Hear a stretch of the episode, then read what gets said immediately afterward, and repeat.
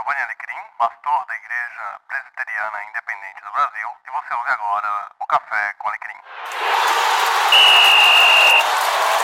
São 15 para 6 da tarde. Na casa dos Silva, a televisão mostra o juiz apontando o centro do campo e se ouve o som do apito final. Todos se levantam do sofá e correm para tomar banho e se arrumarem. Seis e meia em ponto, saem de casa. No caminho, discutem o resultado do jogo e como o time jogou bem, jogou mal, enfim, depende do resultado. 7 e 10 estão estacionando o carro em frente à igreja. Correm para dentro, o culto já começou e eles se atrasaram mais uma vez por causa do futebol. Não muito longe dali, também às 15 para 6 da tarde, outra família Silva está agitada após o término do jogo. Eles se preparam para ir para a igreja.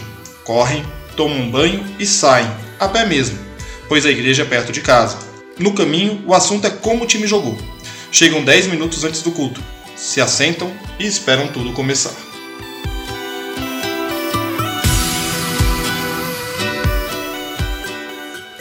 As duas famílias Silva são um exemplo dentre as muitas famílias de todas as composições imagináveis que vai à igreja no domingo. O dia de descanso para muitos é dia de culto para outros tantos. Nas minhas férias, dei-me o direito de ir a um shopping no domingo no horário do culto. Fiquei impressionado com o movimento. Para mim, que cresci no ambiente de igreja, o domingo é dia de ir ao culto.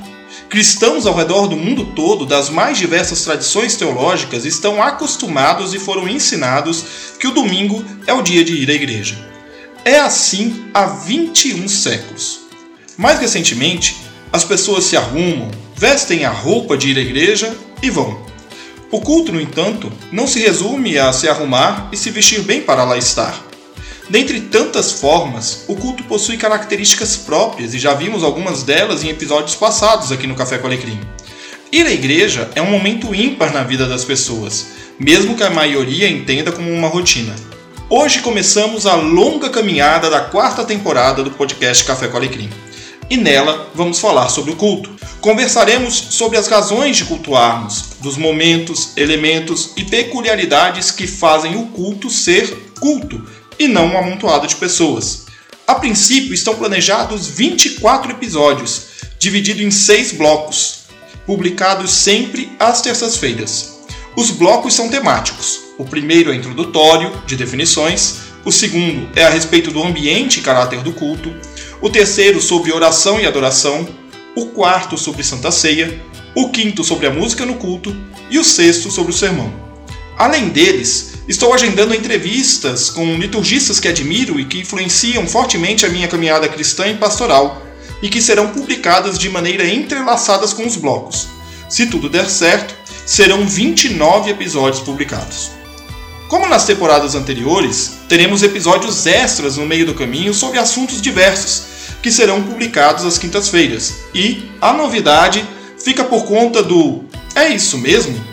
Episódios de até 5 minutos comentando à luz da Bíblia as declarações e decisões do governo que mais tem apoio dos cristãos no Brasil desde a ditadura. A ideia é deixar que a Bíblia revele se esse é um governo cristão ou não, sempre às sextas-feiras. O Café com Alecrim inicia sua jornada rumo a compreender e debater o culto.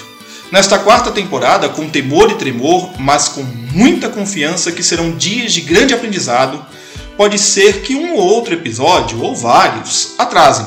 Mas quero cumprir essa jornada com vocês e aprendermos juntos sobre o culto a Deus. Que Deus esteja conosco, hoje e sempre.